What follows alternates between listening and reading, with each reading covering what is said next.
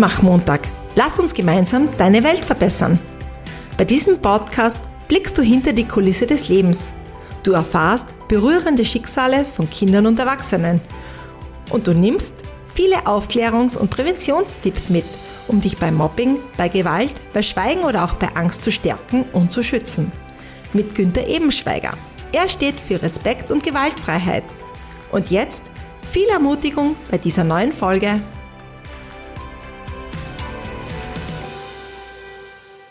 Zu dieser Folge wieder ein herzliches Servus von mir zum Mutmach-Montag. Lass uns gemeinsam deine Welt verbessern. In der heutigen 37. Folge erzähle ich dir einmal etwas ganz anderes. Ich erzähle dir Lebensgeschichten von verzweifelten Kindern und Jugendlichen, die sich mir mündlich oder schriftlich anvertraut haben und von denen ich vielen helfen konnte. Die Namen der Kinder und Jugendlichen und die Orte wurden geändert oder bleiben überhaupt anonym. Was allerdings bleibt, ist die Verständnislosigkeit, die Traurigkeit und die Hilflosigkeit dieser betroffenen Kinder und Jugendlichen. Aber Achtung! Diese Lebensgeschichten werden bei dir nicht nur Emotionen auslösen, sondern können dich auch triggern. Also unangenehme Gedanken und Geheimnisse offenbaren. Ich beginne mit einem Brief eines Mädchens und nenne sie jetzt Miriam. Miriam ist ein zwölfjähriges Mädchen, sie besucht ein Gymnasium, wird seit ihrer Kindergartenzeit gemobbt und ich erzähle ihre Geschichte, nachdem ich Miriam nach einem Sozialtraining entdeckt, das Mobbing beendet und ihr geholfen habe. Alles begann an einem Mittwoch um 22 Uhr 3. Eine Professorin schrieb mir ein Mail mit folgendem Text. Sehr geehrter Herr Ebenschweiger, Sie wurden mir von Kolleginnen empfohlen. Wie schön, dass es dieses Angebot von Ihnen gibt. Die Kinder in meiner Klasse sind 12 bis 13 Jahre alt und es gibt viele diverse Probleme, mit denen ich nicht mehr zurechtkomme, aber auch die Kinder untereinander nicht zurechtkommen. Vielleicht haben wir ein Glück und Sie haben gerade Zeit und den Willen, uns zu helfen. Und ich habe geholfen. Miriam, sie ist auch das Mobbingopfer, erzählt mir persönlich und auch in einem Brief an mich ihr Leben und sie schreibt. Lieber Günther, ich möchte dir mein Bedürfnis erzählen.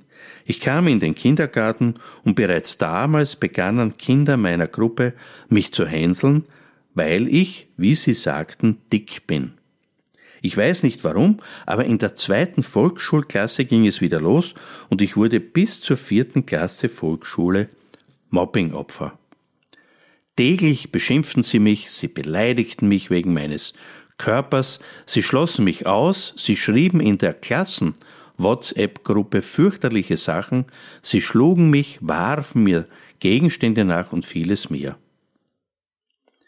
In dieser Zeit bekam ich jeden Abend Bauchschmerzen, ich weinte sehr viel, ich konnte nicht schlafen, ich hatte immer mehr Angst, in die Schule zu gehen und bekam somit schlechte Noten.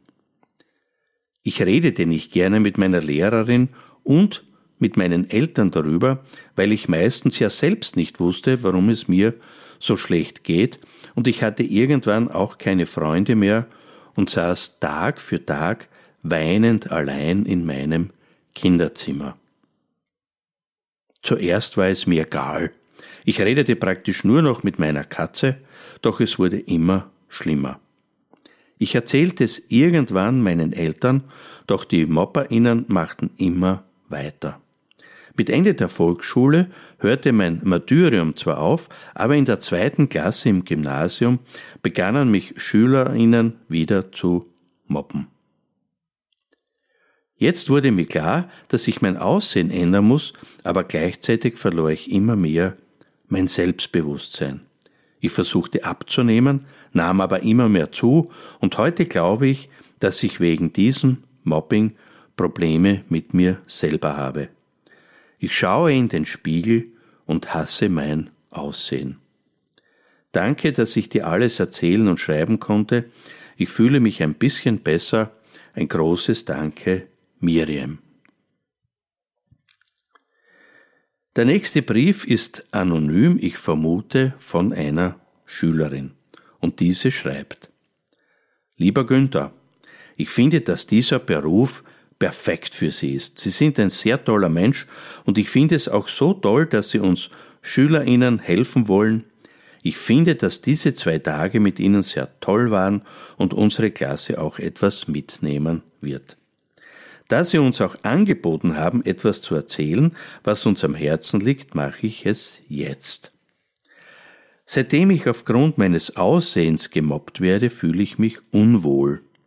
Ich gebe mir die Schuld für alles und ich hasse mich selber. Seit einem Jahr ritze ich mich, am Anfang leicht und mittlerweile tief. Ich schäme mich, weil ich weiß, dass diese Narben für immer bleiben werden. Wenn ich schwimmen gehen will, verwende ich Make-up, um meine Narben abzudecken. Ich weiß, dass ich Hilfe brauche, aber ich schäme mich darüber zu reden. Meine Eltern wissen Bescheid, aber richtig ernst genommen fühle ich mich nicht. Jeden Tag wünsche ich mir, ich schlafe ein und wache nicht mehr auf. Einmal hatte ich die Tabletten in der Hand und wollte es wirklich tun. Ich habe sieben geschluckt, wollte noch mehr, aber ich weiß nicht wirklich, was mich davon abhielt. Bis jetzt habe ich es noch keinem erzählt, ich weiß nicht, wann ich es wirklich mache. Danke für Ihre Aufmerksamkeit. Ein Bub, ich nenne ihn jetzt Sebastian, schreibt mir folgende Zeilen. Ich bin Sebastian und ich wurde in der Volksschule wegen meines Alters gemobbt, weil ich der Jüngste in der Klasse war. Das hat mich immer gekränkt und so bin ich zum Beispiel aufs Klo gerannt und bin nie wieder herausgekommen. Ich habe es meinen Eltern nie gesagt, weil ich Angst hatte, dass ich noch mehr gemobbt werde dadurch. Ich wollte nicht mehr in die Schule gehen und ich habe mich immer krank gestellt, dass ich nicht in die Schule gehen muss. In dieser Schule werde ich noch immer von einem Buben gemobbt. Zum Beispiel, er beleidigt mich immer wegen meines Alters. Ich bin nämlich zwölf Jahre und alle anderen sind dreizehn Jahre alt. Oder wegen meines Namens. Da muss ich tagelang weinen. Danke, dass ich mit Ihnen reden konnte. Liebe Grüße, Sebastian. Ein Brief eines Mädchens, ich nenne sie Andrea, Sie schreibt Hallo, hier ist Andrea. Wenn Sie wollen, können Sie das vorlesen, da ich mich nicht getraut habe. Ich habe einen sehr aggressiven Vater zu Hause, der mich wirklich jeden Tag anschreit. Auch wenn es sich nicht so schlimm anhört, ist es das doch. Die schlimmen Wörter, die aus seinem Mund kommen, verletzen mich zutiefst. Ich bin etwas stärker, aber ich liebe meinen Körper und meine Figur, aber ich verliere so viel Selbstbewusstsein, weil es mir das Gefühl gibt, dass ich nicht gut genug bin.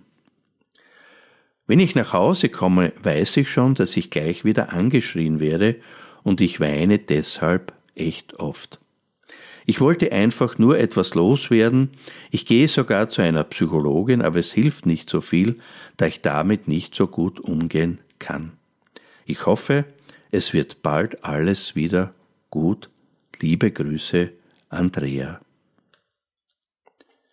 Ein weiteres Mädchen schreibt mir diese Zeilen und diesmal nenne ich das Mädchen Julia. Also wo soll ich anfangen, beginnt der Brief von Julia an mich, den ich auch deshalb veröffentliche, um dich aufzurütteln, um dich nachdenklich zu stimmen und dich zu bitten, dich zu interessieren. Denn nur wir gemeinsam können diesen vielen verzweifelten Kindern und Jugendlichen eine bessere Zukunft gestalten. Also wo soll ich anfangen? Ich fange einfach von vorne an. Als ich noch ein kleines Mädchen war, haben sich meine Eltern getrennt und meine Mama war nicht wiederzuerkennen. Ich sah sie auch nicht oft, da sie sehr aggressiv war nach der Trennung. Als ich in den Kindergarten kam, wurde ich dort schon sehr viel gemobbt, da ich anders war als die anderen. Ich nahm in der Zeit immer mehr zu, und als ich in die Volksschule kam, wurde ich noch mehr gemobbt, da ich sehr dick war. Ich wurde arg beleidigt, zu mir wurde auch gesagt, Sie bringen mich um. Dann kam ich ins Gymnasium. Dort hörte das Mobbing leider auch nicht auf. Ich wurde wegen meines Gewichts bis aufs letzte runtergemacht und Freunde hatte ich auch keine. Also fing ich mich an zu ritzen, sehr stark sogar. Es interessierte keinen, also wollte ich mich umbringen. Ich lernte zum Glück meine beste Freundin kennen, sonst wäre ich heute nicht mehr hier. Voriges Jahr starb mein geliebter Hund. Diese Zeit war sehr schwer für mich und ich fing wieder an, mich zu ritzen. Derzeit werde ich immer noch von anderen Jugendlichen beleidigt, aber ich habe Hilfe von einer Vertrauenslehrerin und es geht mir auch schon besser, aber es tut mir in meiner Seele weh.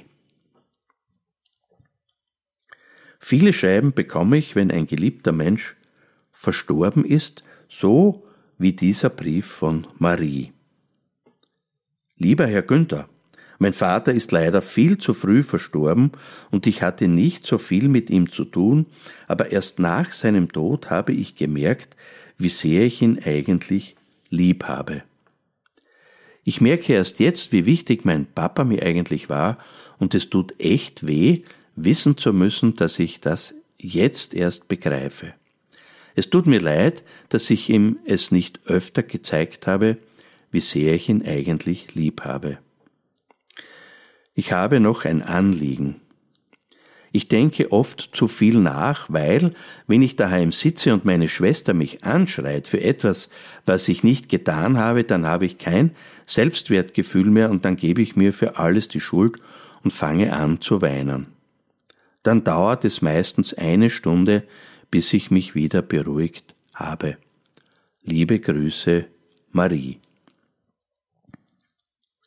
Ein Bub oder ein Mädchen schreibt mir anonym. Ich fand es echt gut gemacht von Ihnen. Nun möchte ich erzählen, dass ich zu Hause geschlagen und getreten werde. Es hat daheim auch niemand Zeit für mich. Ich muss immer irgendetwas arbeiten. Zum Beispiel Brot backen, Rasenmähen, putzen, hinter den anderen herräumen und sonst noch alles. Das Problem dabei ist, dass ich kaum Zeit für Aufgaben und lernen habe, weil ich immer was tun muss. Und wenn ich meine Eltern darauf anspreche, wird es noch schlimmer. Ein Bub, er ist elf Jahre alt, schreibt mir, ich will einfach ein Geheimnis sagen, das ich zu niemandem gesagt habe bis jetzt. Ich bin ein Gay und das ist das erste Mal, dass ich sowas sage und ich bitte Sie, es nicht weiter zu sagen.